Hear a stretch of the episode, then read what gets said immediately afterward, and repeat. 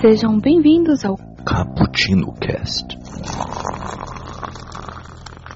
Yo, galera que adora uma cafeína, estamos começando mais um Cappuccino Cast e hoje vamos falar um, de um cappuccino mais jeitoso, um cappuccino com jeitinho brasileiro. Aqui é o Kaique que passou uma tarde tomando um cafezinho numa xícara remendada com fita isolante, porque aqui usamos fita isolante e fita crepe para tudo. E aqui comigo está a Raquel, se apresente. Aqui é a Raquel que está ao mesmo tempo tomando café, gravando cast e terminando o projeto atrasado da faculdade. Ó, excelente, bela brasileira. E aqui conosco está também o Diego, se apresente. Fala aí galera, aqui é o Diego Ferreira e eu tô aqui tomando um cafezinho com o meu querido Gerson fumando um cigarro Vila Rica. que beleza. E aqui conosco o Michael, se apresente. Fala galera do Cappuccino, eu sou o Marco e diferente do Kaique, a minha xícara ela tem Super Bonder. Excelente, Super Bonder também serve pra tudo aqui, né? É pra fechar. Inclusive ele pode usar como adoçante, né? Já já um super bonder assim no café. Ô, ô, louco, Raquel. e aqui conosco a nossa convidada Paula Raposo, se apresente aí. Olá, galera. Paula Raposo aqui. Passei o dia tomando café para dar energia para toda a faxina que eu fiz na minha casa hoje. Tô tentando Excelente. a quarentena, né? É, olha, tem que aproveitar mesmo. Temos que aproveitar, fazer faxina, é, e inclusive é, limpar aquele pó baixo daquelas coisas que a gente não gosta de limpar, né? Por exemplo, a gente não tira aquele CD daquele lugar. A gente nem limpa o pó que tá debaixo, só deixa é, pra inglês ver, né? É um negócio menos menos assim. Usuário Minha casa não Já decoração, né? É, Minha casa não tem CD. ó, faz bem. Por causa Kaique, dos pais tem essa vai ser uma oportunidade de a gente conseguir limpar a casa com a mão esquerda, depois com a mão direita, depois com o olho fechado. A gente vai ter várias oportunidades aí de testar habilidades nunca antes testadas. Até, né? Né, exatamente, tempo não falta, né? Mas aí, galera, vamos começar esse cappuccino e antes é sempre bom lembrar que vocês podem participar deste papo no nosso site, o bookstimebrasil.com.br. Lá tem todos os cappuccinos e além dos seus quadros, como 24 frames por café, né, de rock e café, temos o nosso expresso do dia, dica do Julito com seus amigos, inclusive. Olha aí, para tempos de quarentena é um bom cast de, cheio de indicações para vocês. Vocês também podem, podem participar do nosso grupo do WhatsApp, o Cappuccino Lovers. Lá batemos um papo sobre os podcasts e outros assuntos aleatórios, por que não? E você também pode participar da forma mais tradicional da podosfera, a partir de um e-mail. Qual é o nosso e-mail, Raquel? Aí. Ah, tá bom. Caputino com dois P's e dois C's, ponto btb, arroba gmail.com. Além disso, no nosso Bookstime Brasil temos outros podcasts com seus feeds separados, como Elementar, do nosso querido Diego, que sai semanalmente, falando sobre cultura pop e tudo mais. E também temos o nosso Na Gaveta, que é o nosso podcast de futebol, né? Que sai quinzenalmente e a Raquel adora, inclusive, né? então é isso, galera. Vamos para a nossa pauta.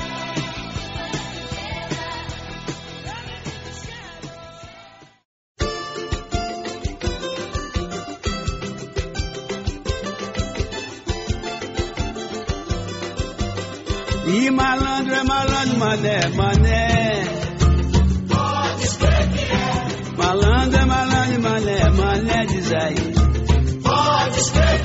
Quem nunca escutou a expressão jeitinho brasileiro, hein? Ela se encaixa em diversas situações que a gente se mete. Vale para aqueles momentos que deixamos as coisas para a última hora, como fazemos piadas nos piores momentos, as melhores gambiarras para não gastarmos dinheiro e assim por diante. É uma característica do nosso povo maravilhoso ter esse jeitinho único. Muitos definem a forma como você pode se dar bem em qualquer situação, muitas vezes sendo desonesto ou infringindo leis, mas sempre com um toque criativo e inventivo. Inclusive, galera, eu dei uma pesquisada e vi que o- esse jeitinho brasileiro aí, alguns intelectuais chegaram a cunhar esse termo e foi conhecido por muitos e citado por vários autores, principalmente pelo antropólogo Roberto Damato, pelo cientista político Alberto Almeida. O termo expressa as artimanhas que os brasileiros fazem para superar as adversidades e ou para ganharem vantagem em negócios e serviços cotidianos, a partir de uma conduta avessa às normas e leis estabelecidas. Olha só, o negócio virou intelectual, entendeu? Mas antes disso, isso. Quero saber quais jeitinhos brasileiros vocês já deram por aí, hein? Quero, quero exemplos aí, inclusive aquele prego de um chinelo, por que não, né? Claro que piratear Windows não vale, né? Nada disso vale.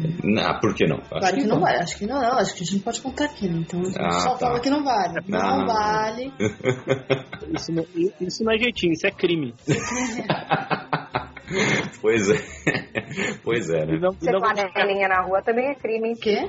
Vender, ser flanelinha na rua também é crime. Fazer qualquer Olha. coisa que é fora da lei é crime. Vender bolo sem nota fiscal é crime. Então é, é complicado. O que você leu é muito interessante, Kaique. É corromper qualquer lei ou regra ou norma da sociedade. Você, você faz uma curva, você faz um atalho para não pegar lá, né? E aí esse é o jeito brasileiro. Talvez o problema não seja o jeito brasileiro, mas o excesso de regras que o Estado impõe ao brasileiro. É verdade, é um modo de ver. O, talvez por ser tão ah, cheio de paredes, o brasileiro tenha que achar um jeito de pular essa parede. Mas eu acho que às vezes tem que ter tantas paredes porque tem gente muito burra. Tem gente que não tem como. Parece um animal.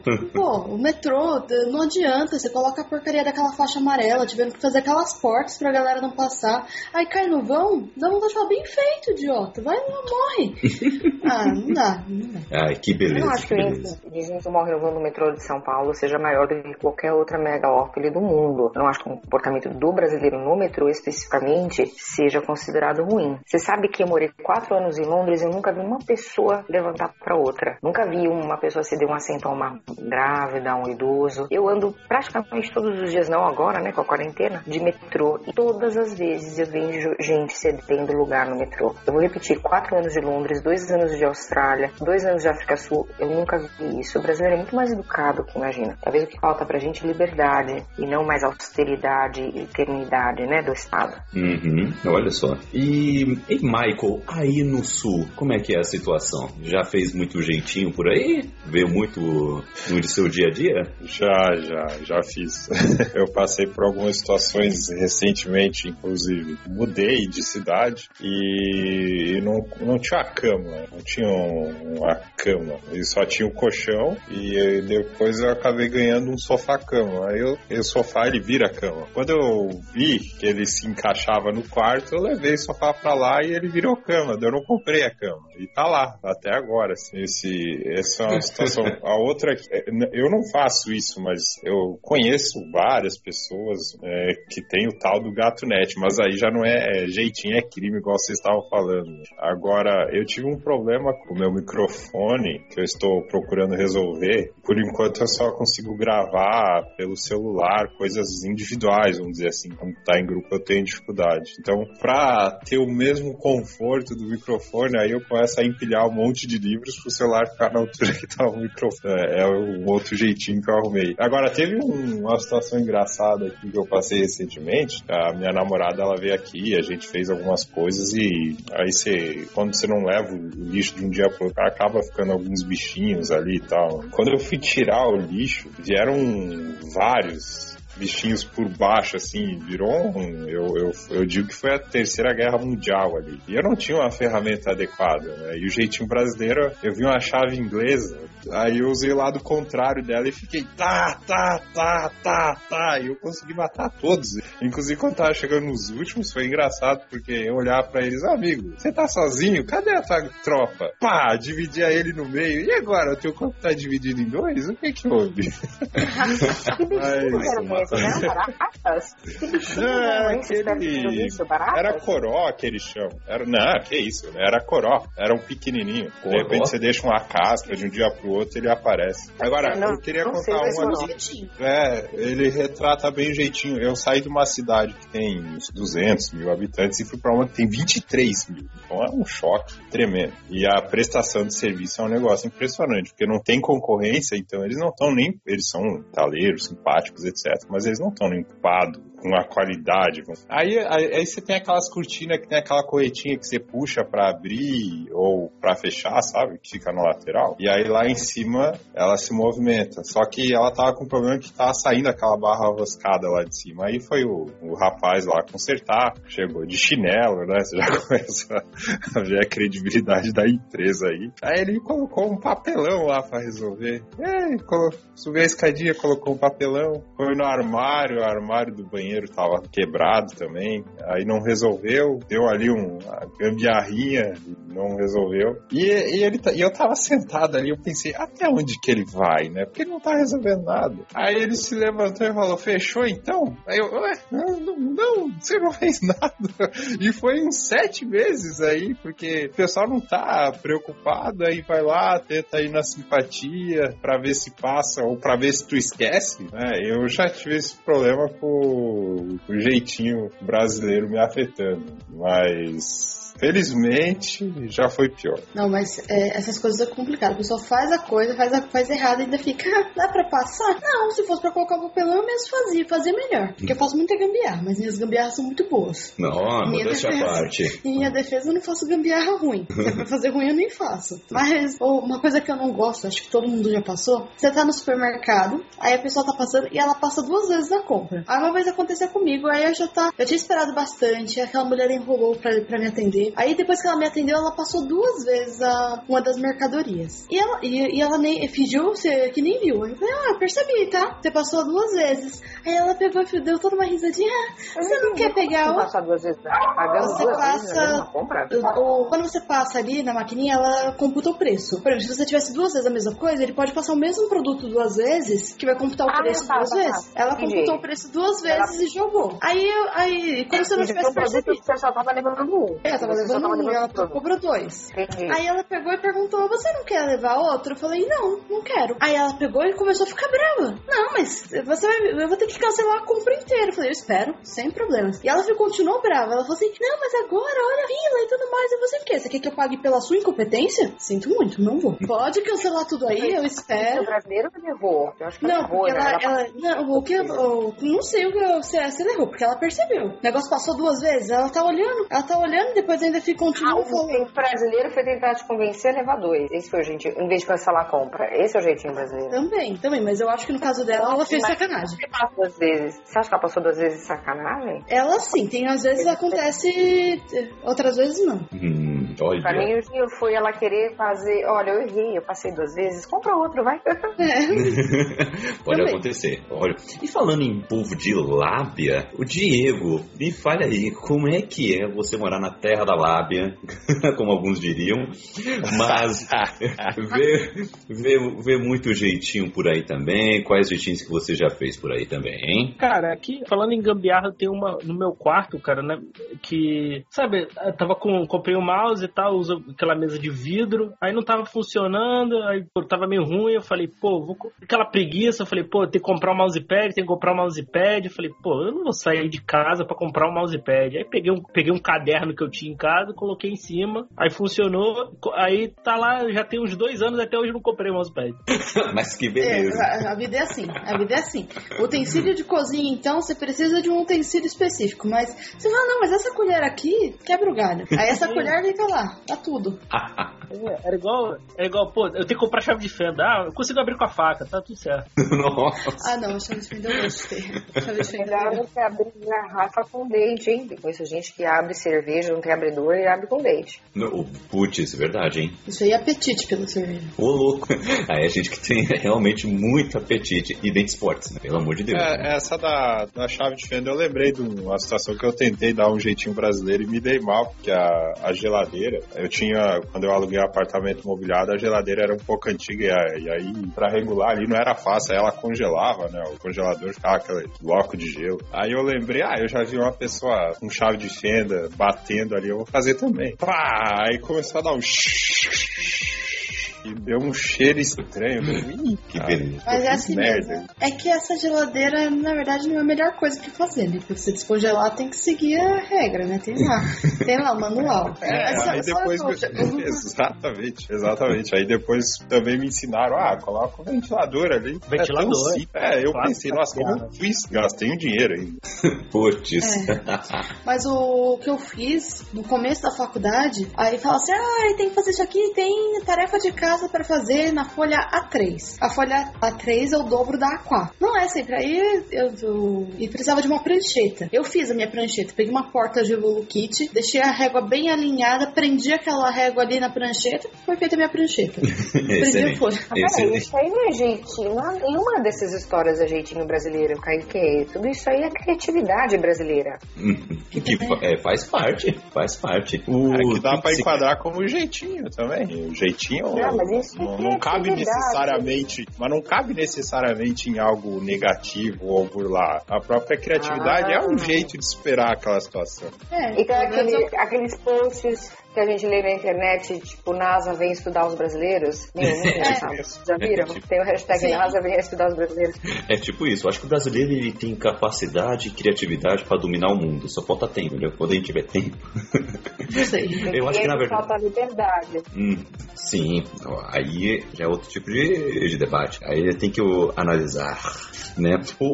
Outra coisa, na verdade, eu tenho aqui um jeitinho brasileiro negativo, de lábia, para contar pra vocês. Já contei em outro cast, inclusive o Diego me zoou por causa disso. Teve uma vez, criança, pequena criança, atentada e, e retardada da vida, e aí eu estava lá jogando uma pelota na, no intervalo da, do, do- da escola, né? No recreio, né?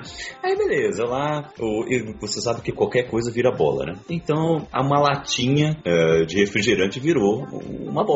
Então tava lá jogando uma, uma pelotinha de boa. Aí tinha um, um palco assim, né? Como se fosse um palco ali na no pátio, um pátio gigante, inclusive. Aí eu, todo mundo pegava aquela, aquela garrafinha, ia pro palco e chutava de lá de cima pra tentar acertar o gol. O gol era um portão, né? Ah, beleza. Aí eu fui, peguei a garrafa. Agora é minha vez. Subi no palco. Agora eu vou chutar. Aí eu chutei. Aí, só que eu chutei tão forte e tão preciso que eu acertei ah, o- as lâmpadas do pátio. É, o- não, chuviscou assim, como se fosse a jubileu dos X-Men, entendeu? Como se fosse fogos artifício. O- Estourou aqui. Aí eu, putz, e agora? Aí virou uma confusão. Logo em seguida tocou o sinal pra todo mundo subir, só pra dar um tom dramático. Aí eu, caramba, e agora? E agora? Aí alguém caguetou, alguém me caguetou. Aí veio a inspetora, me pegou assim, pelo braço. Não, você vem, fala com a diretora, sei o que você fez. No meio do caminho, um- umas meninas, porque, porque um, um rapaz estava enchendo o saco delas, elas foram e caguetaram outro rapaz. Leva ele também, tia, ele tá enchendo o saco, não sei o que. Ela foi, não pensou duas vezes, pegou no braço dele e levou. E lá foi os dois rapazes inconsequentes pra- na, na frente da diretora, né? Não, era diretor naquela época, um diretor. Aí o diretor, olhando assim por cima dos óculos, e aí? Quem foi que quebrou ah, as lâmpadas? Aí eu fui, eu ativei o modo sobrevivência e falei, foi ele, diretor, foi ele. Ele foi, jogou lá e, e- e jogou a garrafa no- na- nas lâmpadas. Estão querendo colocar a culpa em mim, mas eu não fiz nada, eu não fiz nada. E, eu- e minha atuação foi tão convincente e o outro moleque ficou tão boquiaberto porque ele não sabia corresponder, ele ficou meio sem ação, sabe? E aí o diretor falou: Tudo bem, tudo bem, Kaique, pode ir pra sala, eu, eu vou falar com esse menino aqui. Aí eu fui pra sala, sem passar um Wi-Fi, entrei na sala, bem quieto. Ai, que falso. Eu não sabia que E você era nada. isso. Eu não sabia que você era outra pessoa. pessoa levar a culpa. Exatamente. Eu não, eu não sabia. Se eu soubesse... eu você não mudou essa você. história? Você não foi depois de entrar? É, então, é, eu estou retratando agora. Então, rapaz, você que está Ah. ouvindo o podcast. Se você conhecer esse diretor, Uhum. fale pra ele. Lembra A aquela gente vez- viu o jeitinho brasileiro ao vivo aqui agora. É, exatamente. Nossa, eu não acredito que eu casei com esse cara. Eu. E eu te beijei com essa boca. Mudar pra revelações. É, exatamente. Revelações, hashtag. Ah, eu, eu nunca menti, não. Eu, eu ia, tinha argumentos contra as coisas que eu fiz e, a- e os diretores às vezes concordavam comigo e me dispensavam. Olha Eu ia pra diretoria, eu discutia com a diretora e ela falava: Não, você tem razão, pode ir. Mas, olha, mas eu- peraí que tem parte 2. Porque o mundo não dá voltas, ele capota, né? Hum. E, e o que aconteceu comigo anos mais tarde, ainda na mesma escola. E eu estava sofrendo um bullying desgraçado. E aí tinha um gordão lá, que parecia o- aquele gordão lá dos X-Men também, sabe? E os- é, cansava a mão dele de tanto me dar uma surra, né? Aí chegou uma hora que eu me irritei, subi no mesmo palco.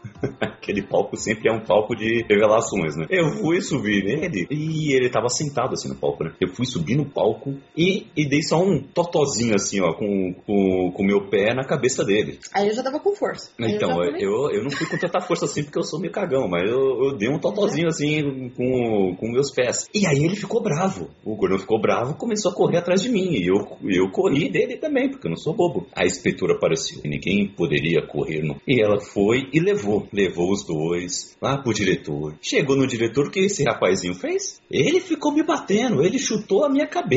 Olha como saem essas palavras. O Kaique chutou a minha cabeça. E eu tentando explicar a história toda, me enrolei. E o diretor acreditou no rapaz, porque ele falou, ele chutou a minha cabeça. E a inspetora não viu, mas chegou lá e falou, ele chutou a cabeça do amiguinho. Aí pronto, me lasquei. Aí... Se tivesse chutado com força, ele tinha desmaiado, viu? O primeiro, esse foi o primeiro dia que você não foi vítima do cara. É. O primeiro dia, primeiro dia que você enfrentou o cara e ele conseguiu virar a situação perante uma autoridade se passando de vítima, é isso? Exatamente. E eu me lasquei. É, eu, eu, pior que eu nem quando eu sou vítima eu sou inocente, gente. Eu não consigo ser inocente nas histórias. eu não sou inocente nas histórias. Não, não, mesmo quando... Kaique, nessa história aí você tá culpado. Então é o, é o mundo, é o mundo te, te retribuindo. Então não tem que reclamar. ah, nada, o Kaique tá certo. Você fez bem de chutar a cabeça dele. Não, fez, fez mal em chutar fraco. Não, não, não, não em chutar em si. Chutar você tava certo. Agora você tomar culpa ali é certo. É o mundo te punindo. Então tá certo. pois é, é, acontece. Meu, meus pais foram pra escola. Aí eles chegaram outro dia e falaram: Kaique, o que tá acontecendo com você? Você não era assim. Virou um delinquente. Virou um delinquente Mas esse cara te bateu um monte, não bateu? Ele fez outras coisas em você, não fez? Fez, fez. Ele te chutou, dias... não te bateu? Não, foi. E, e dia, e dia seguinte. Dias. Foi, exatamente. E o pior, dia e seguinte você apanhei isso pro diretor? É, porque eu você falei. Não, eu é. falei, mas. Eu teria a... feito um drama, mas um drama. Que mas gente, as autoridades não levaram esse pequeno rapaz que vos fala em consideração. Aí depois, o que, que eu fiz? Quando eu levava bullying, assim, eu, eu parava assim: peraí, peraí, vocês vão ver, vocês vão ver. Aí eu chegava na inspetora e falava: e agora, o que você vai fazer? Eles estão me chutando lá, e aí? Pode deixar que eu vou lá, Kaique. Beleza, nunca iam. Aí eu comecei, ah, tô nem aí, dane-se. Aí eu comecei a responder o bullying com bullying, né? É claro, é o certo. É o certo do bullying. O certo do bullying é você responder o bullying com o bullying. Aí, com o tempo, foram me deixando de lado. E claro que também foi acabando o ano letivo, né? Aí eles não tiveram mais chance. Mas eu comecei a enfrentar cada vez mais. Aí, né? Mas o, a questão é, você enfrenta, mas não deixa ninguém ver, entendeu? Não, Se chegar a inspetora, você sai correndo. Mas é o que eu tô falando, eu não tinha força física, mas eu era, eu era grossa com as crianças, eu tinha 5 anos. Aí me batiam também porque eu sabia ler. Hum. Ah, ué, porque eu sabia ler elas não sabiam. Hum. Aí eu, eu gritava, vocês são burras! E vocês vão continuar sendo burras, não adianta nada me bater! Não, não adianta nada, vocês vão ser essa bosta o resto da vida! Eu com 5 anos. Que beleza, você com 5 anos. É, ah, pelo menos quem sabe elas se traumatizaram, né? Se, se um dia eu souber que elas são traumadas. Das vezes que você apanhou, ninguém viu, a inspetora não chegou a ver nenhuma das vezes que você sofreu bullying? Claro que não, né? É, nunca, nunca viram. Ela sempre faz escondido, então. Ele sempre te, te, te zoava escondido. É, exatamente. Eles sabiam como fazer, né? Sabiam como fazer. Isso que é complicado. Mas a questão é, a questão é, o jeitinho brasileiro está até no bullying. Não. Sabe como fazer? Ele sabe, já sabe como burlar a regra. Olha só, impressionante. Mas uma Mas coisa. igual a galera que Hum. cabula a aula. Você pode ver. Hum. Tem que sempre cabular a aula, a pessoa, ela tem um jeito já de cabular aula. Olha só. Engana o professor ainda direitinho. Ó, eu Hum. conheci gente que não fazia merda nenhuma, merda nenhuma. Depois o professor ficava, ai, tadinho dele. Aí ele tava uma história, ai, tadinho dele. Ficava tipo, o quê? Mas tem uma- uma dúvida. Essa questão de cabular aula, eu acho que é universal. Universal. que- Kaique, 100% universal, Kaique. Olha aí, olha aí. É, todo mundo no universo, na galáxia, já cabulou aula algum dia, né? É impressionante. Aqui, eu acho que é o jeito como faz. Kaique, Hum, é, o professor cabula aula nesse país. Olha Eu só. já vi professor cabular aula, sem brincadeira. E ainda recebi ligação, tipo, mandando o atestado falso pra perder aula, pra vir uma professora substituta. E ainda me liga falando, ah, pô, não comenta nada, não sei o quê, porque eu sabia que o atestado era falso, que na verdade ela tava indo viajar. Pô, ela queria aproveitar as férias do marido, nunca não coincidia com as férias dela. Era como um atestado falso por uma semana. Então, assim, atestado falso, por exemplo, isso, meu, é o ápice do jeitinho brasileiro. Só no Brasil você conhece, é. você consegue um médico médico te dá um É. atestado falso pra você, se, sei lá, tirar uma semana de férias. Hum, mas tem outra Entendeu? coisa, não só o atestado falso, como a pessoa que vai no médico e finge uma dor, que eu não sei, porque no SUS você pode estar morrendo que a galera te manda embora, gente. Eu ia lá pra lá morrendo e falava, não, você tá bem, ó, pode trabalhar, né? Agora tem uma galera que é tão falsa, mas tão cínica que consegue arrancar atestado do médico verdadeiro. Uhum. Porque, por exemplo, a empresa que eu trabalhava, a gente tinha recebido tanto atestado falso Hum, que eles não deixavam o atestado falso. Mas a galera ia no médico e falava, não, eu fui lá e menti pro médico. Eu falava, gente,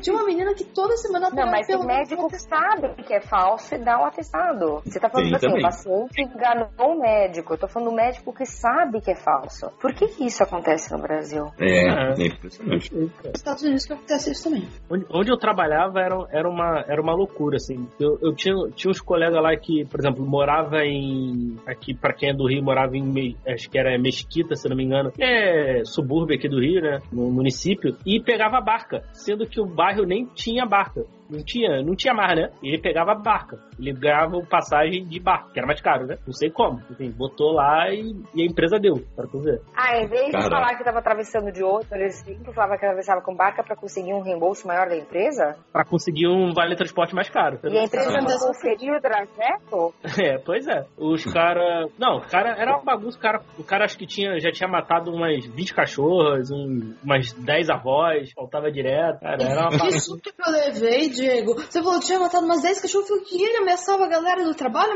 matando os cachorros Não. deles? Como assim? Não, a cachorra do não sei quem faltou, o cara ia faltava. É, porque era onde eu trabalhava, assim, era, era uma bagunça, assim, né? né? E, e era, e o pior, né? Era assim, um faltava, aí no outro, é, que trabalhava de dois turnos, né? De manhã e de tarde. Aí um de manhã, fal- aí o de tarde faltava, o de manhã dobrava, né? Ganhava hora extra. O outro que faltou, não tomava falta, no outro dia, ele dobrava, que aí o, que o cara da, da manhã não vinha. E ganhava hora extra. Cara, era muito, era muito, era muita treta.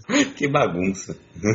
Bom, Caraca. Mutreta é sinônimo pra. Mutreta é sinônimo de jeitinho brasileiro, não? Eu tenho, eu, eu tinha um colega, a gente tinha, como a gente era da, a gente trabalha na área de TI, então no dia da informática você pode tirar um dia depois, né? E no dia da informática, né? Você pode tirar um ponto, tu ganha um ponto facultativo depois, a sua escolha depois, né? Que é, no, é em outubro, agora a data eu não lembro. O cara tirou acho que uns 10 dias do dia da informática, tá?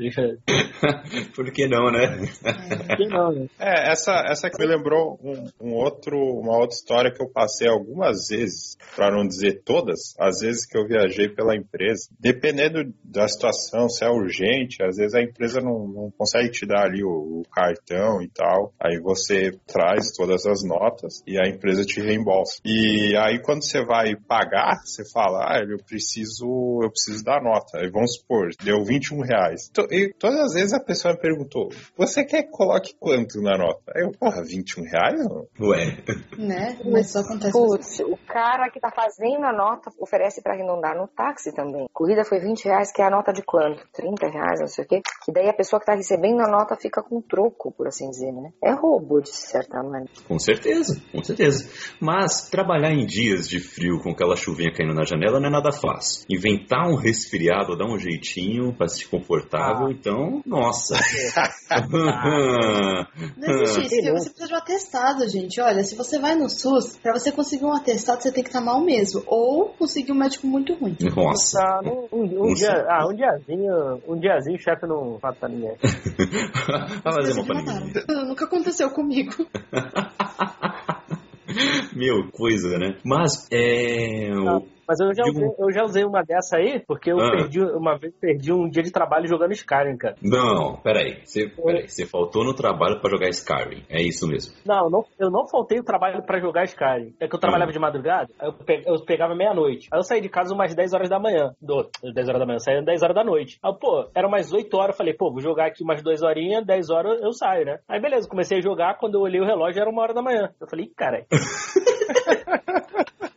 Aí eu dei aquela desculpinha, né, cara? Falei, ih, cara, ó, fiquei doente, sei o quê. Aí, aí foi aquela, né?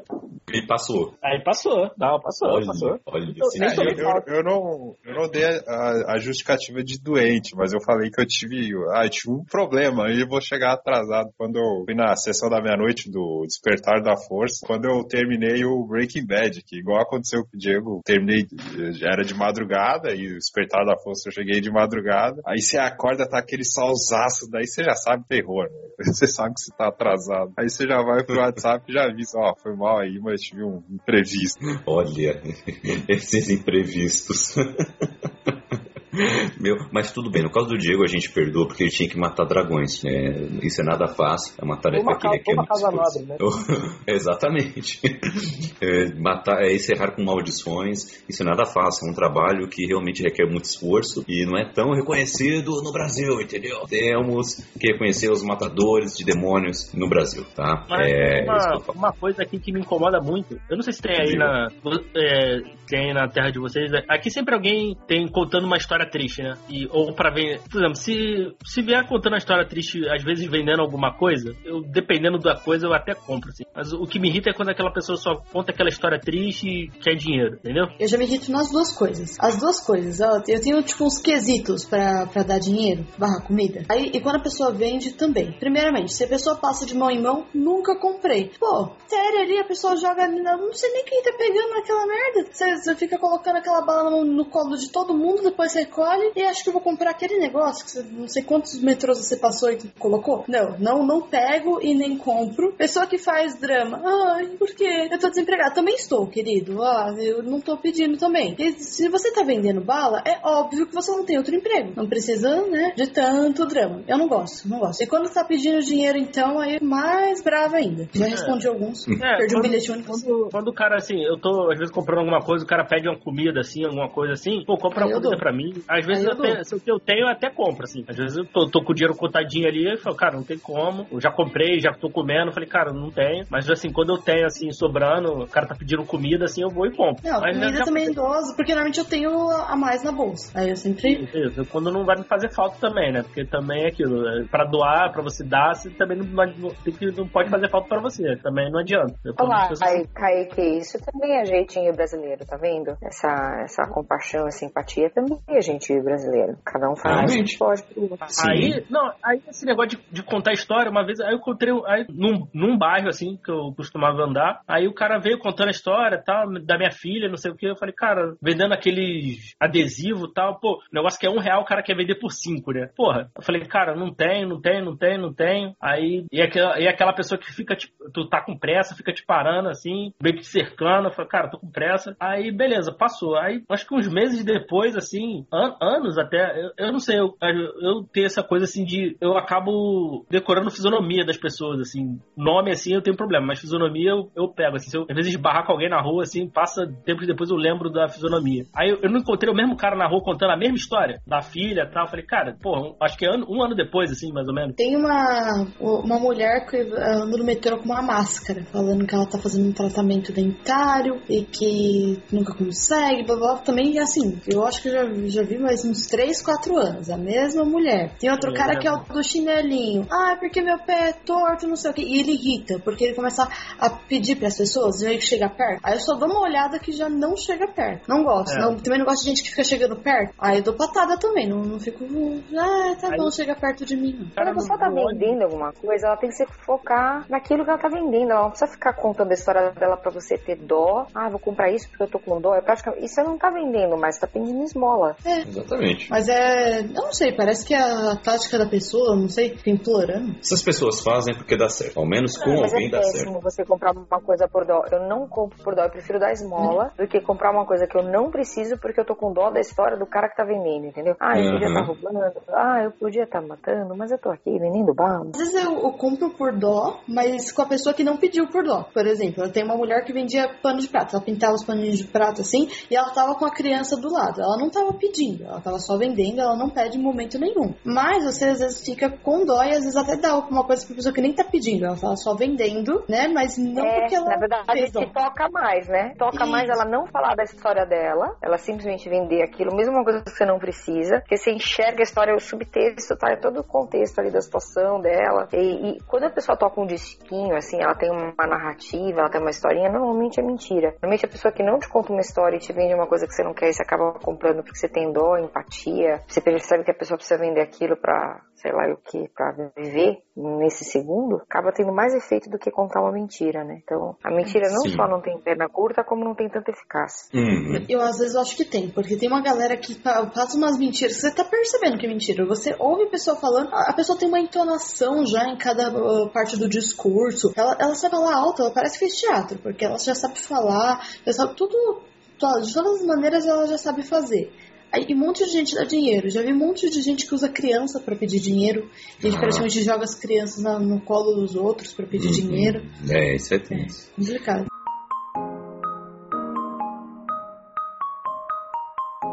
Mas, mudando um pouco de assunto, eu quero saber de vocês o seguinte: é parte de ser brasileiro você ser atrasado com, com, com prazos? Todo mundo deixa a última hora, né? Cara, é, cara, olha só, a força do desespero é que faz a roda girar. Muito bom. Concordo. Com Nada certeza. como, um eu- prazo, eu- nada como um prazo pra você fazer alguma coisa, né? É, Não, eu eu falo- Eu uso exemplo aqui pra mim, é o Kaique, cara. O Kaique chega aqui, pô, Diego, tu tem uma semana pra editar o podcast aqui. Cara, eu não vou editar faltando uma semana, vou editar faltando três horas pra entregar. É bem isso, né? Eu falo pro Kaique, dá um prazo menor, Kaique. Eu, já. Eu, eu mesma me dou prazos menores. Quando eu tenho que fazer alguma coisa, aí eu me dou um outro prazo. Eu falo assim, ah, tal coisa é pra sexta, mas eu falo na minha cabeça que é pra quarta.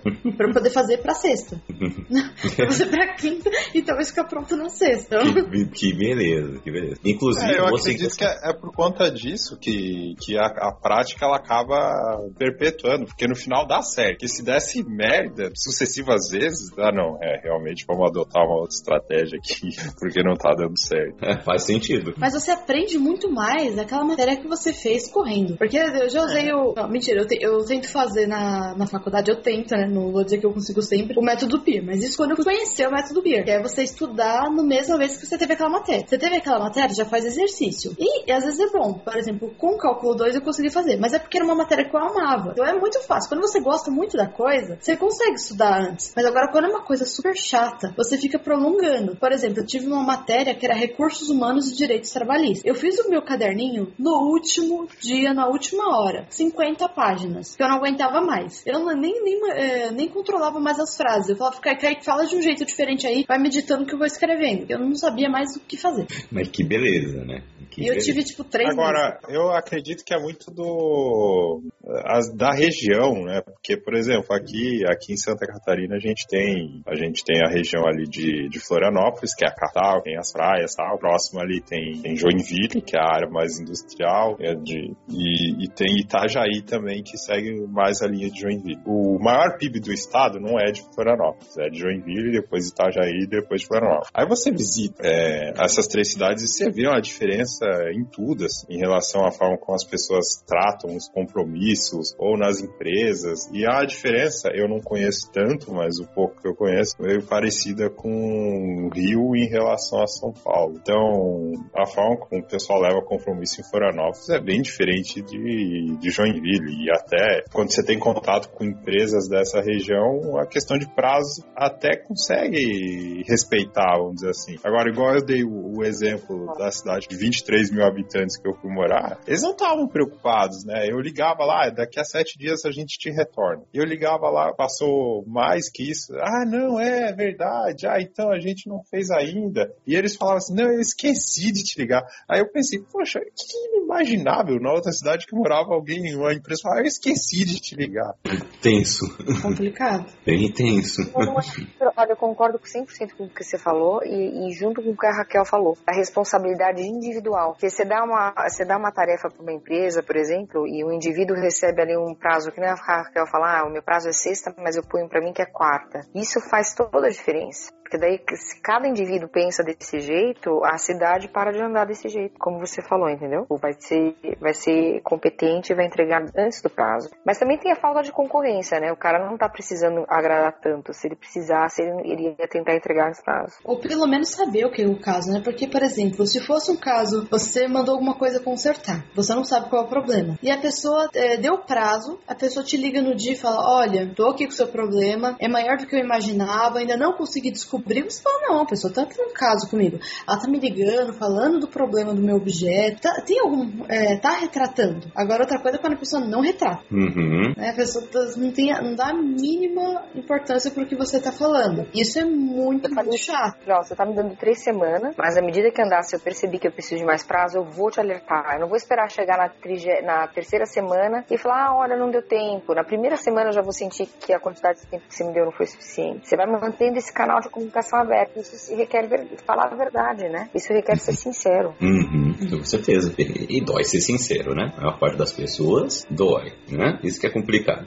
Grande parte das vezes vai falar, ah, eu não sei, vou perguntar. Eu, eu não sei lembrar que tudo que eu não sabia falar, ah, não sei, vou perguntar. Uhum. É medo, é medo da reação. Com certeza, com certeza. Mas o complicado é, é você trabalhar com prazos com esse povo que não sabe trabalhar com prazos, né? Eu fico imaginando, por exemplo, é, por exemplo, né? Você precisa entregar essa matéria até, sei lá, final do dia de domingo, para sair no, na segunda de manhã. Imagine só o jornalista ficando a virada da- de domingo para segunda para deixar na caixa de e-mail do, do editor, quem for publicar, às três da manhã, sei lá, ou às seis da manhã da segunda, assim, pra sair no jornal, sabe? Imagine só. Tra- Eu tô citando o exemplo do- dos jornalistas, mas em qualquer empresa que, que tem prazos, que prazos são norte é, do- das suas práticas, né? Imagine só como deve ser difícil, então, trabalhar aqui, né? É, que a galera não, não É difícil respeita. até quando o sistema não respeita o prazo. Né? Onde eu Uhum. trabalhei e falava, ah, qualquer coisa, o retorno pro cliente é até em um dia útil. Não acontecia. Dizer, não, não tinha retorno. E você era obrigado a falar. E eu ficava brava com isso. Eu falava, mas por que, que a gente tem que falar que tem um retorno até um dia útil se a ligação cair, sendo que ninguém vai retornar? Ah, porque a lei diz que tem que retornar. Mas vocês não retornam. Não, vocês não, nem retornam, quanto mais em um dia útil. Mas você tem que falar que vai retornar em um dia útil. Ao deixar as coisas para última hora, é para despertar a habilidade especial em cada brasileiro e brasileira, a- aquela, aquela, aquela magia que já nasce com a pessoa, chamada improviso, é para é pra isso que serve. Eu acho que a gente não funciona sem prazo. Uhum. Vou dar um exemplo nosso, que somos escritores. Hum. Aí o Kaique falava, vamos escrever. Eu falava, ah, não, mas tá, tá com pressa. A vez que a gente tinha que escrever com um prazo muito curto, a gente conseguiu escrever super cedo. Foi. Porque a gente tinha aquele prazo pra escrever, pra escrever. Então a gente, né, super dá, dava velocidade. Mas quando não tem prazo, ah, não tem prazo mesmo. Por isso que às vezes a gente tem que se dar o prazo. É. Senão não rola. Senão não rola. Mas eu quero saber sobre essa questão de improviso. Para vocês, improviso é a maior arte do brasileiro? Ou vocês acham que, que perde para alguma outra habilidade? Talvez a gambiarra. Mas gambiarra é um improviso. É um improviso. É, mas essa questão de fazer é uma coisa que não é definitiva. Às vezes o improviso pode ser é, definitivo. Você faz um trabalho e você improvisa uma coisa lá. Aquele trabalho é definitivo. Você mandou, tá feito. Hum. Mas né, é definitivo. Agora, a ideia da gambiarra é que é uma coisa paliativa. É uma coisa que é pra suprir uma. É, Enquanto não vem a coisa certa. é, e às vezes você prolonga isso. É tipo o mousepad do Diego. Isso. É, entendi. Mas, seguindo então, tem, temos uma nova área. Uma nova área para o jeitinho brasileiro. É o famoso Brazilian Meme. Talvez isso em algum lugar. Os memes, né? ou As paródias, né? é, As misturas de comida. É, é tudo isso. Tudo junto e misturado, né? É, é transformar todas as músicas em, em algum arrocha, em algum forró, funk, que seja. É colocar todo mundo pra dançar e fixar na mente as músicas, né? Com certeza a- o nome dela é Jennifer, pra ficar na sua cabeça. E você já tá escutando essa música mentalmente. E eu nem precisei de muito esforço. Ah, Na realidade, o nome dela é Jéssica. Eu já falei pra você. Com essa... Jéssica? Já acabou, Jéssica? Caraca, você não conhece, você não conhece, vocês não conhecem a música? Já, já, já ouvi. Eu, eu sei, na verdade eu só ouvi por causa de uma colega que o nome dela era Jéssica com G. E eu perguntei porque o nome dela era esse e ela falou que o pai dela colocou o nome dela de Jéssica por causa da música. O nome dela é Jéssica. Ah, é? Como é que é essa música aí? É do É Bebeto, antiga. cara. Bebeto já, Bebeto já, já fazia nome com músicas de. já muito antes aí. Ô, louco. Certo? Mas, mas como é que é? Seu nome, o nome dela é Jéssica, e aí? Ah, eu, ah, eu não vou cantar, né, cara? Ah, canta aí. Vai, vai, Diego. É, Ah. O nome dela é Jéssica, eu já falei pra vocês. É a coisa mais linda que Deus pôde trazer. Nunca, nunca escutaram essa música, não? Ó, olha aí, ó, esse é o Diego, cantor de É karaokê. que lá em casa tocava direto essas músicas aí. Minha, minha mãe, Sei meu que era Jennifer. Sei que essa música era. O nome dela é Jennifer. Agora eu já confundi. Não sei se é Jéssica ou Jennifer. Não, não, tem a Jennifer, mas a Jennifer é uma música nova. A Jéssica é muito antiga. Aí fizeram uma paródia em cima da música. Que beleza. Ah, paródia tem em cima de todas as músicas. Não, as paródias são umas paródias muito engraçadas. Tem umas coisas que eu dou risada. Que é besta, e como eu sou besta também, aí que vai. E quais são os seus memes favoritos? Só me permite voltar à paródia aí. Paró- Ah. Acho que eu gosto é, de versões forróis de músicas de rock e heavy metal. Assim, eu adoro. Calcinha ah, não, não, não, não, não, não, não, não. Peraí, peraí. Você gosta mesmo? Pô, a versão do calcinha preta de Living for, de Living for the Night do Viper é maravilhosa. Meu Deus. Agora, em cima de, de paródia, tem, tem, tem o campeão, né? O Brasil tem o campeão aí, que é o latino. De, ele, ele mudou um pouco o estilo dele. Nossa. Foi da virada dos anos 2000 e aí ele começou a paródia atrás de paródia. Fato. E, e fazia sucesso. Tocava aí nas rádios, a galera dançava. Fez sucesso absurdo. Um outro aí que não pode deixar de, de citar aí é o Falcão, né? Nosso querido Falcão, que fez a melhor versão daquela música do Pink Floyd, Another Brick in the Wall, que é Atirei o Pau no Gato, que é maravilhosa. Muito bom. Tirei o pau no gato. Muito bom. E, e recentemente a gente teve o, o Juntos e Shallow. Juntos e Shallow Now. Juntos e Shallow Now. Meu Deus. Só música de qualidade aqui. Essas, essas duas, do Brick and the Wall e do Juntos e Shallow Now, a versão brasileira ficou muito boa. Atirei o pau no gato, é a que eu mais gosto. Daí é aniversário. Oh, que beleza. Ei, Chica! Deixa o gato em paz. Falcão Patrimônio Nacional. Patrimônio Nacional, excelente. Não, o Falcão ele deve- devia já ser já canonizado, entendeu? Não sei nem qual é a palavra certa, patenteado, não sei. Eu nem sabia que era o cara. Eu não sabia que era o Falcão que tinha feito isso. Eu não sabia que tinha sido ele. Eu achei que, pô, inventaram na hora. Eu tava numa festa, eu ouvi, pô, achei que ele tinha inventado na hora. Fiquei frustrada. cara. Foi paródia, não. Como é que fala quando você rouba plágio? Plágio, é. É, plágio. Tanto que no show dele ele reclama, né? Ele reclama do Roger Waters que não, que não permitiu que ele, que ele usasse mais a música, então ele proibiu o Roger Waters de cantar as músicas dele também. excelente. Foi a atitude E eu, e eu lembrei, eu lembrei uma, uma boa aqui também. Essa tocou pra caramba. Já faleceu da terra do Diego aí o, o Mr. Catra lá em 2007. O adultério, que ele parodiou do tédio do Guilherme Cavadão. E tocou mais que o tédio. Porque tocou. Fato. Foi na época que o funk deu uma, um reboot ali. Nossa, foi mesmo. Tanto que tem pessoas que acham que, na verdade, o Biquíni Cavadão copiou a música do, Eu- do Mr. Catra. Eu nunca ouvi falando. Eu também A música. TED você conhece, a música TED é muito boa. Como é que é a música? Conheço. É, gente, é a música da quarentena. Vocês têm que ouvir essa música na quarentena. Cita a música, Raquel, canta um Eu, pedaço. eu não vou Música cantar. da 40. Nem, Não, é porque a. Ah, é- gente, vocês têm que ver a letra dessa música, perfeito. Não, vá, vamos lá, Raquel. É, que Cita. é, sentado no meu quarto em do tempo inclusive. Aí o Catra colocou sentada no meu colo. Que horror! Esse é um programa de família.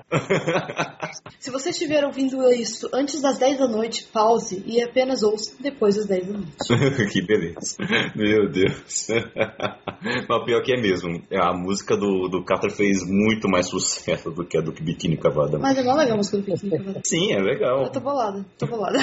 As, a- as duas versões têm lá seus méritos. Mas claro que a gente prefere Biquíni Cavadão. Vocês já viram uma versão de. é, como que é? The Wild World? Que canta Michael Jackson, um monte de gente junta. E é um cara. que- É, e você viu, o arde os olhos, e arde os vidros, e é é sobre a poluição. Não, é muito bom. gente. Nossa, Depois vejam, é para, paródia do Wild World dele. que E beleza. arde os olhos. É só escrever e arde os olhos que vai aparecer. Nossa. É muito bom. Mas que beleza, né? Caraca. Falando em música, vocês viram que agora na quarentena o prefeito vai, vai deixar as pessoas, eh, deu dinheiro para artistas cantarem na sacada, para pessoas. Nossa, eu vi isso aí. Que beleza, né? Indignada com isso. Eu fiquei indignada, acho um absurdo. Né? É, até porque, né, só quem tá perto da casa dele, que não faz sentido nenhum. Então, só que Isso tá perto da aconteceu na casa. Itália, de graça, a pessoa voluntária pegou uma viola, começou a cantar e tal. Aí agora o cara liberou, agora eu não sei se foi 10 milhões ou 100, 100 milhões pra artista cantar na- no terraço de casa. Ah, fala na quarentena. Se, se ele gosta mesmo de cantar, ele canta de graça. Não precisa disso. Tem Ele tanto cantou- artista fazendo show em live de graça aí pra. Tem tanta gente cantando no metrô que canta bonitinho, que toca no metrô aí. Verdade. Meu, que papinho, né? Complicado. Mas, mudando um pouco de música, né? E os memes e as figurinhas, que são características desse povo amado, idolatrado. Não importa a situação que o país está, sempre temos bons memes. Inclusive aquele meme em que é Vingadores Ultimato, aquela batalha final, e aí tá o Thanos e tá lá escrito ele é o coronavírus. É. Já viu essa? Aí o Capitão América é o SUS, e aí começa a chegar um monte de, de herói, aí os heróis são o nome dos remédios, assim. Dipirona, ibuprofeno, paracetamol. Meu, teve meme brasileiro que cruzou fronteiras, hein, Kaique? Teve. Aquele da Nazaré, aquela que a Renata Esse mesmo. Sorra. É. Ela tá mesmo. fazendo conta, Raquel, como é que ela tá fazendo conta? Aí você vê, tipo, ela pensando, raciocinando uma equação matemática super difícil. Não, vocês colocam só com umas de pontinhas. gringo. É, foi mesmo. A Nazaré. Como que ela chama aquela mulher, aquela personagem? É Nazaré? É, é o nome da personagem, eu sei que é Nazaré, não sei o nome da atriz. porque- Renata Sorra. Renata Sorra. Ah, mas a, é Nazaré, algum- Nazaré é alguma coisa. Qual que era o sobrenome da personagem? Isso, só, 2005. Tá na ponta da língua de todo mundo. Pô, dos melhores vilões de, de todos os tempos aí. Mas e aquele da Joelma, que ela tá rindo e tá chorando? Nossa, esse é muito bom. É muito bom, a O do, Joelma tá... Do Faustão É, também. o né? Faustão também, né? Uma coisa boa, é, uma, o Ah, pensamento. Aquela menininha O loirinha. Quark, a capa do álbum dele. Aquela menininha com aquele sorrisinho não é brasileira, né? Aquela é gringa. Também, meu, o mundo todo usa aquele meme daquela. Ah, Não, não é a mulher dela pegando fogo, não, eu tenho essa também. É uma que ela tá num banco de um carro, ela é bem loirinha. Ah, E ela olha meio. A Chloe, a Chloe não, a Chloe é, eu sei quem é, a Chloe. E ela faz uma cara meio assim de pu- puxando a cabeça pra trás. E ela, tipo, tô estranhando o que você tá falando. Como é que é? É, agora, é, o, o jeitinho brasileiro, meme e internet não tem, eles são imbatíveis. Eu lembro, o meu primeiro contato, um dos primeiros contatos foi ali em 2011, quando teve a luta do do Anderson Silva contra o Vitor Belfort. Eu assisti é, pelo, pela internet, enfim. Aí depois eu fui, fui no Twitter, aí uma, uma das primeiras hashtags tá lá, feiticeira.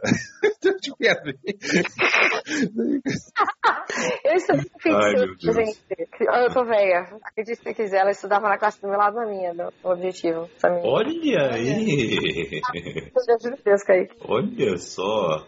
Não, e, e, por exemplo, o, o dia, Ah. o dia do 7 a 1 foi um teste para criatividade, que daí eu, eu comecei a olhar o, o Cris Redentor com duas pistolas, uma em cada lado, a taça fica. Não, mas é, essa do 7 tinha tanta piada que eu dava risada. Eu dava risada, eu nem gosto de futebol. É, nem a Isso é legal, tanto. entendeu? A gente dá risada da gente mesmo, dos nossos próprios fraca- fracassos. Uhum. Ninguém tira a si mesmo como a gente. Isso é fato. Não, a gente faz situações que a gente fala merda e depois a gente fica zoando. Ah, eu, eu acho que eu cheguei a contar pra, pro Kaique e pra Paula esse, esse meme interno da minha família, que é a gente brincando de quem sou eu, e o meu irmão não adivinha- adivinhava de jeito nenhum quem era, quem era ele. Ele era Hitler. Aí teve uma hora que a gente, só tinha ele pra gente mais jogando e a gente não conseguia mais. A gente, ah, liderou o nazismo. Ele, Charlie Chaplin. E aí ficou que Charlie Chaplin liderou o nazismo. Então pra gente, liderou o nazismo e Charlie Chaplin. Tá certo. Que beleza, né? Sempre surgem Ah, memes. deixa de ser. Não deixa de ser. Que beleza. Mas, cara, é tanto meme, meu. É tanto meme que, eu, que fiquei- fica engraçado, né? O, Fica. o- a, a situação, né? O, eu já, o, o- mais um dos grandes personagens dos memes brasileiros é o cachorro caramelo. É, Esse, o vira-lata de de- realmente devia estar devia estar em alguma nota nossa, esse cachorro caramelo, eu acho. O que que é cachorro caramelo? Um cachorro de cor caramelo. Mas eu nunca vi meme dele. Ai, meu Deus. momento que estamos todos digitando no Google cachorro caramelo meme. Ai, é, bem, é bem meme, né? O cachorro caramelo é uma entidade, né? Todo bairro tem um, né? É, vem todo bairro, toda rua, né? Não precisa nem. Toda rua. Toda, Ah, toda rua. entendi. Morou. Tem que ter uma nota de 10 reais aqui, ó, com um cachorro caramelo. Porque a única nota que a gente tem mesmo, né? Então tem que ser a de 10 reais mesmo. É, eu fiz aqui uma pesquisa. Aqui, ó, tem, já tem notas já fazendo, ó, já sabemos de onde o Diego pegou a ideia. É. Ah, com certeza, com certeza. Tem que que ter. Meu, tem um, ca- tem um cachorro deitado na panela. Meu Deus. É, É. Cada, é cada meme, né, meu? O E normalmente é um cachorro vira-lata rosnando, né? Mostrando os dentes assim. Lembra de uma que falava, ah, como ela é dócil? Aí o cachorro tava rosnando assim, com- mostrando os dentes. Mano. É dócil esse cachorro, muito dócil. Meu, e quando. Caramba, tá agora na ponta da minha língua. Ah, aquele cachorro que tá dançando. Que ele É. fica em duas patas assim e começa a ficar dançando. É. Nossa, parece em tudo que é canto isso aí. Não, e, aque- e aquele vídeo? Onde é que eu tô? Será que eu tô em Alagoinha? Que todo lugar. Nossa. A Gretchen também, vários memes da Gretchen.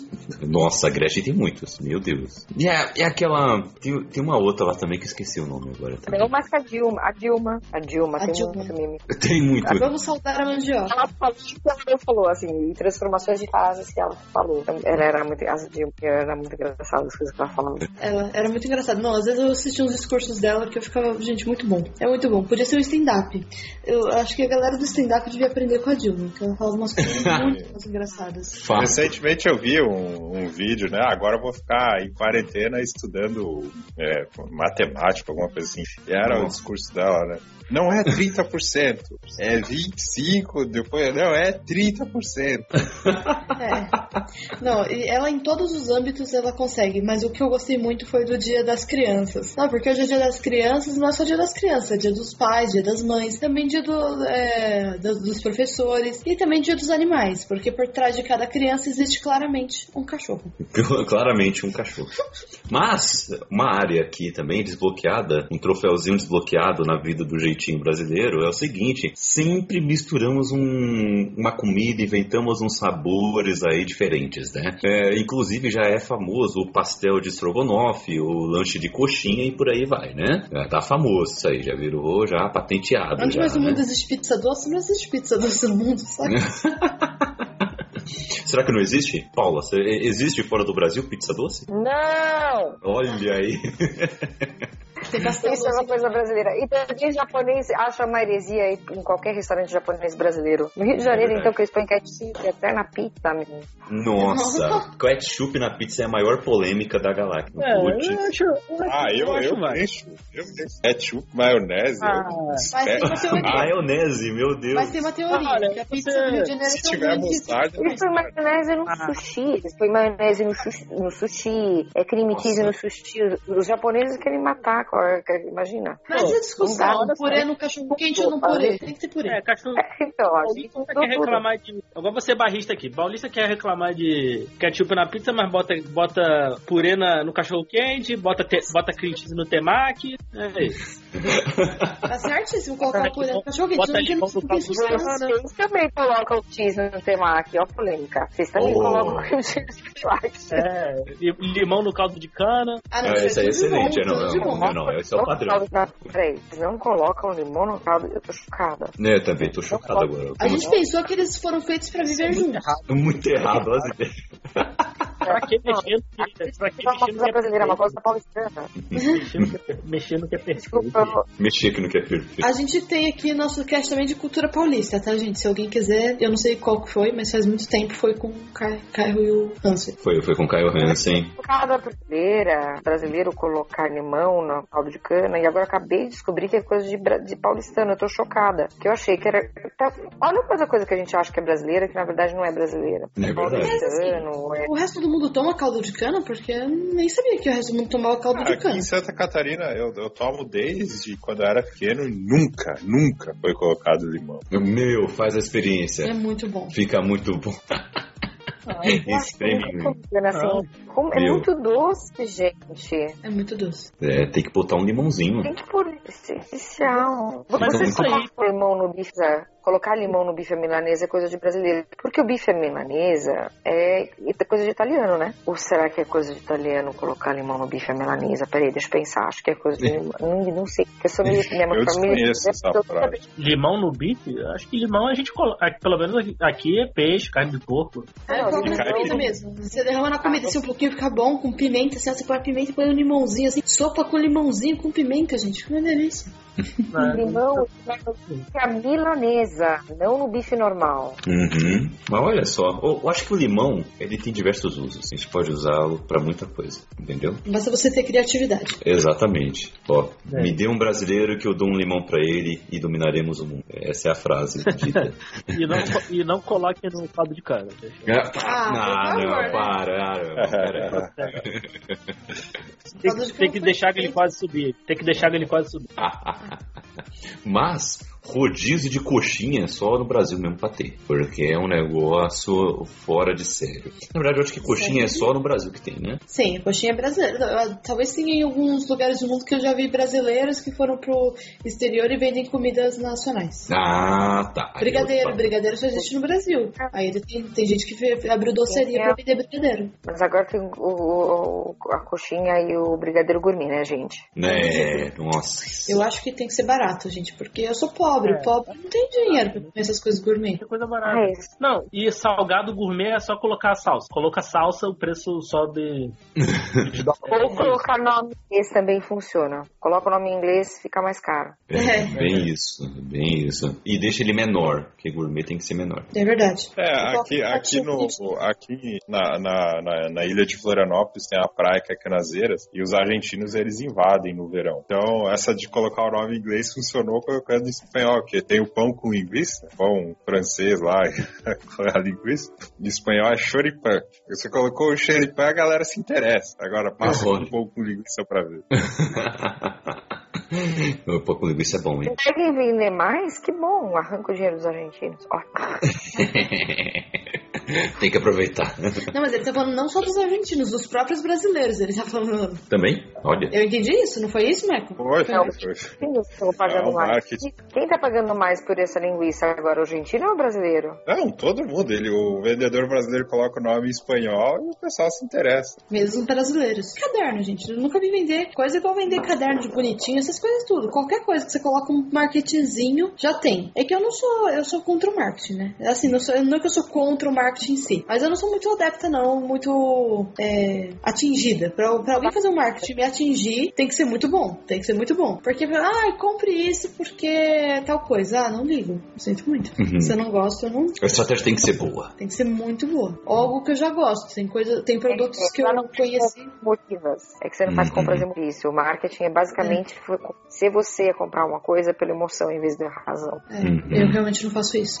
Às vezes eu até queria conseguir que, que me induzisse um pouquinho mais, porque às vezes eu fico muito chata. Parece aquela velha que não acredita em nada. que beleza, que beleza. Então, eu queria perguntar a vocês aí, vocês paulistas aí, vocês devem, vocês acho que são mais entendidos nesse assunto, como é que é o Bauru original? Oh, não, aí é questão. Bauru é quando tem tomate. Ou senão é presunto e queijo. Bauru, quando você coloca o tomate, vira bauru. Misto com tomate, exatamente. Se você tem um misto quente e você colocou tomate, ele virou um bauru.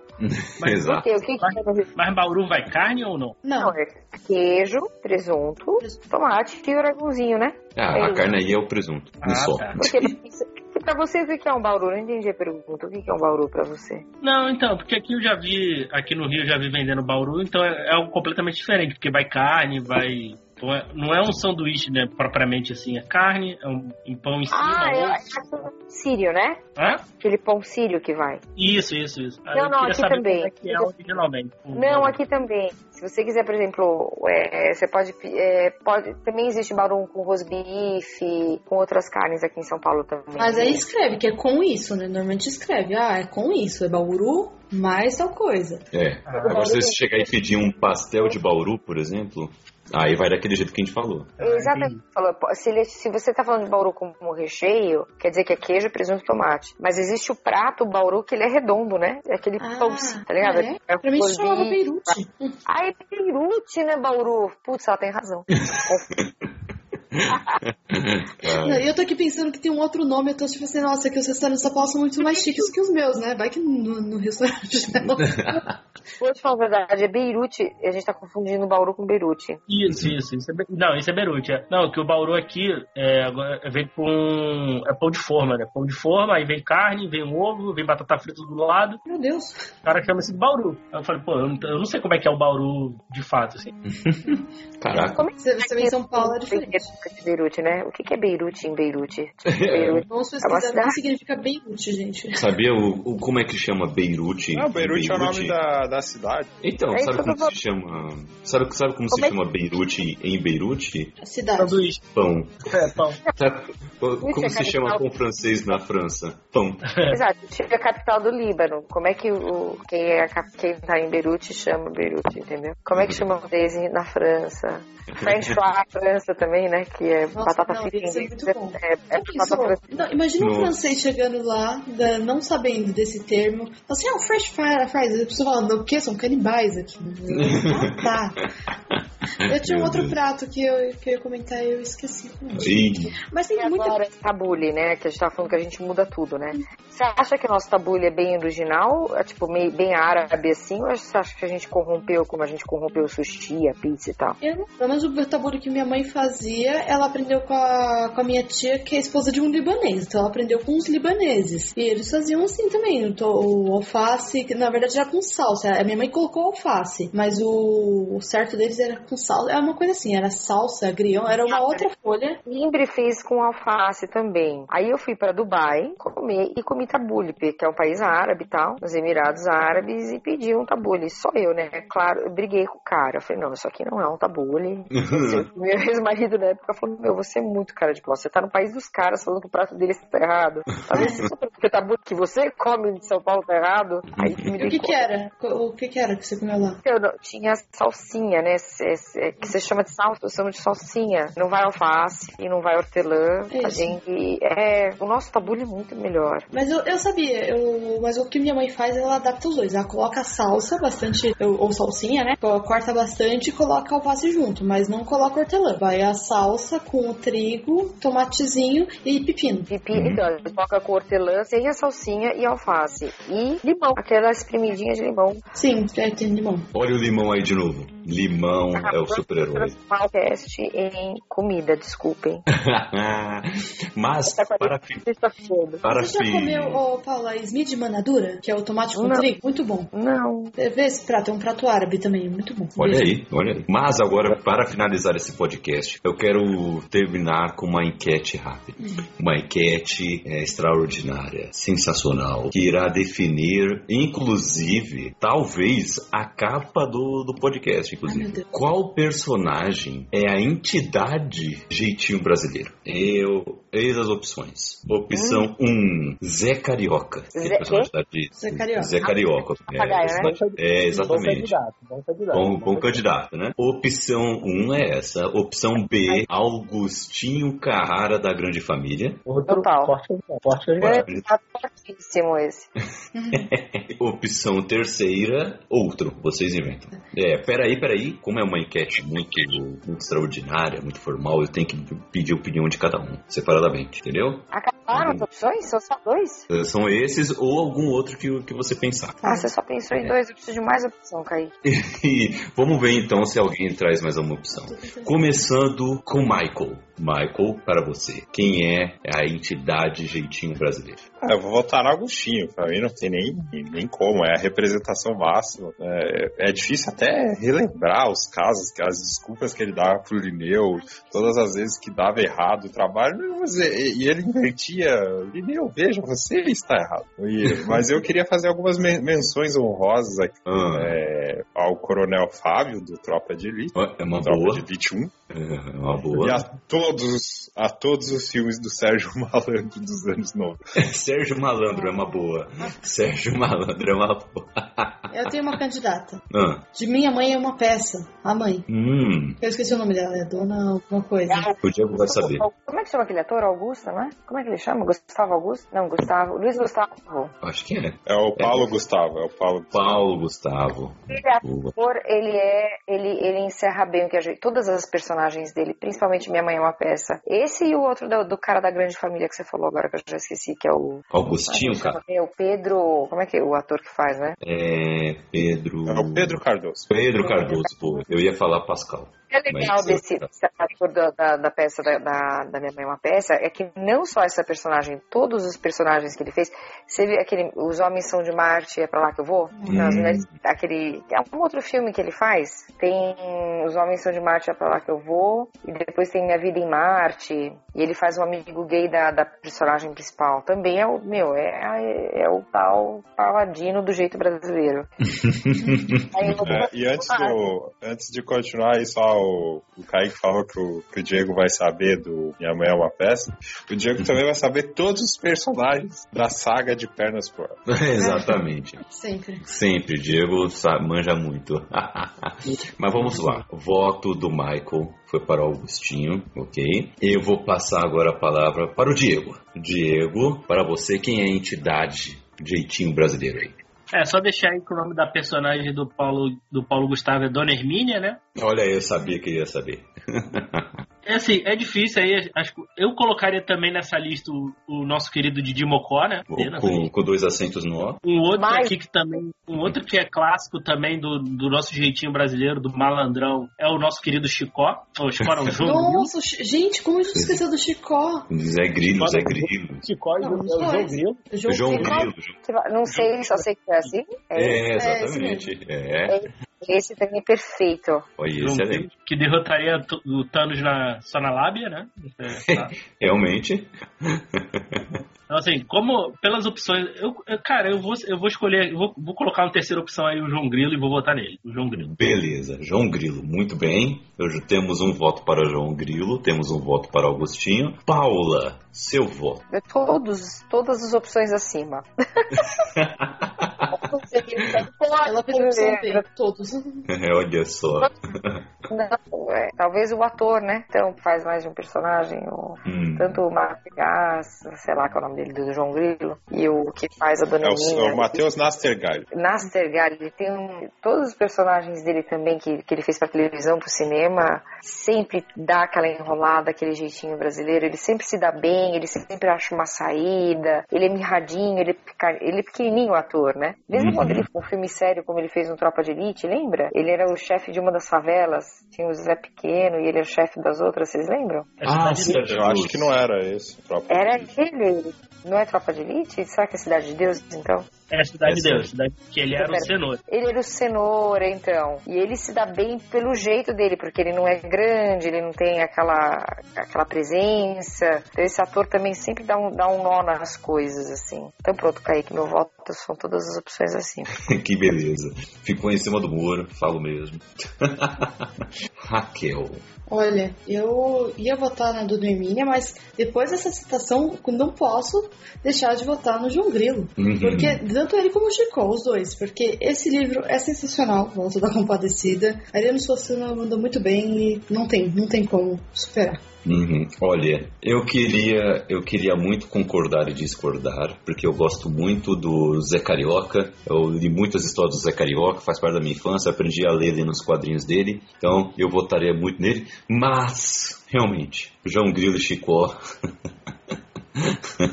eles são, nossa, eles poderiam ser os celestiais do jeitinho brasileiro, entendeu? É, o- poderiam ser realmente entidades canonizadas, com estátuas e tudo mais, né? Realmente. O, fora que a história diz muito sobre o Brasil, né? A história em que eles estão inseridos diz muito sobre o Brasil. Tanto a parte ruim como a parte boa. Tá tudo, tá, tá bem resumido ali no Alto da Compadecida. Tá aí uma boa obra, hein? Olha, se você gostou desse Expresso, papo, se você gostou desse papo, leia é, Alto da Compadecida e assista o filme também que é muito bom, Alto da Compadecida. Fica aí. Posso fazer uma menção honrosa que não é brasileira, mas se fosse brasileiro, você ia falar com certeza esse cara é o jeitinho brasileiro? Ah, Seu Madruga. seu Esse Madruga. Madruga, eu acho que ele veio importado do Brasil. Ele foi, ele foi importado do Brasil. Porque nunca vi. Aquele cara tem. É, pois é, então, É. ótima lembrança. Realmente, isso é uma madruga, putz.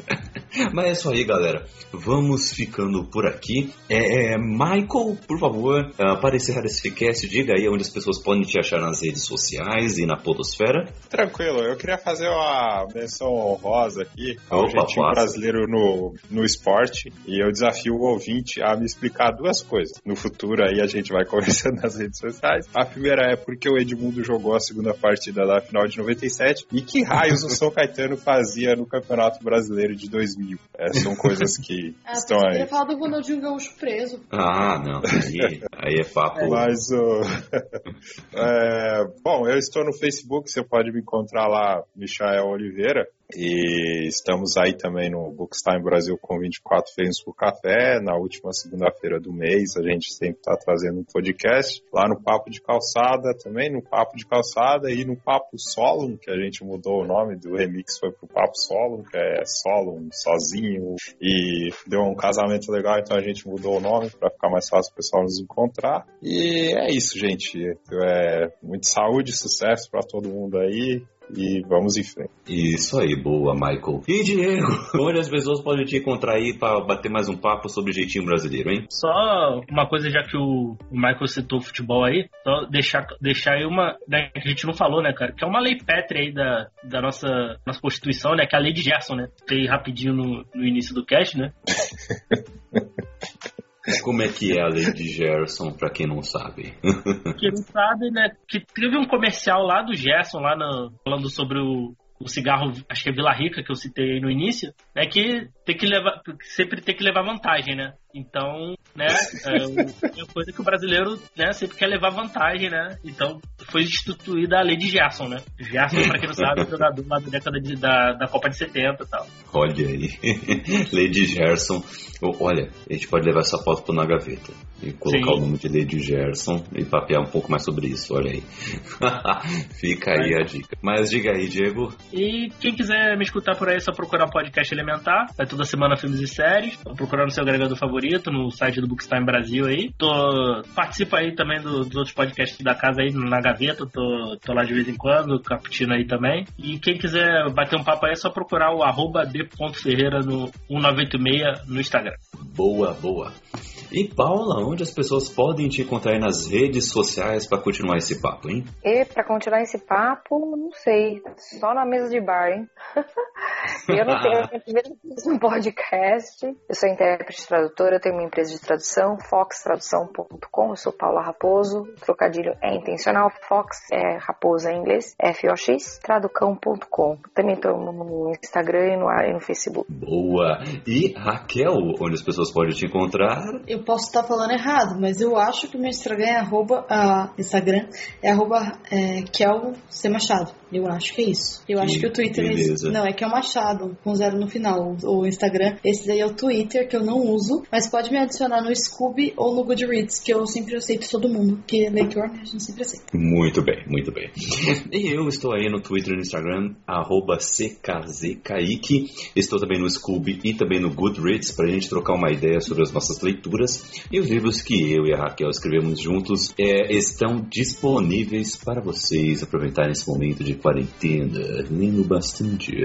Olha, os links estão na descrição e dependendo do dia que você estiver ouvindo esse podcast, os e-books é, ouçam bem, os e-books na Amazon estarão de graça para vocês. Então, cliquem aí no link e é, deem uma olhada aí para ver se é real mesmo que eu tô falando, E hein? por favor, parem de comentar no meu, na minha publicação que vai buscar na minha casa o livro, porque o e-book não dá pra buscar em casa, por favor. é, o e-book não tem como buscar. Mas livros físicos também temos e ajeitamos um jeito de te entregar aí, Mas tá não bom? estão grátis. Mas não são grátis. Ainda não. É isso aí, galera. Ficamos por aqui. Fiquem com Deus e se cuidem nesta quarentena com um jeitinho brasileiro, né? Falou, galera. Um abraço! Valeu!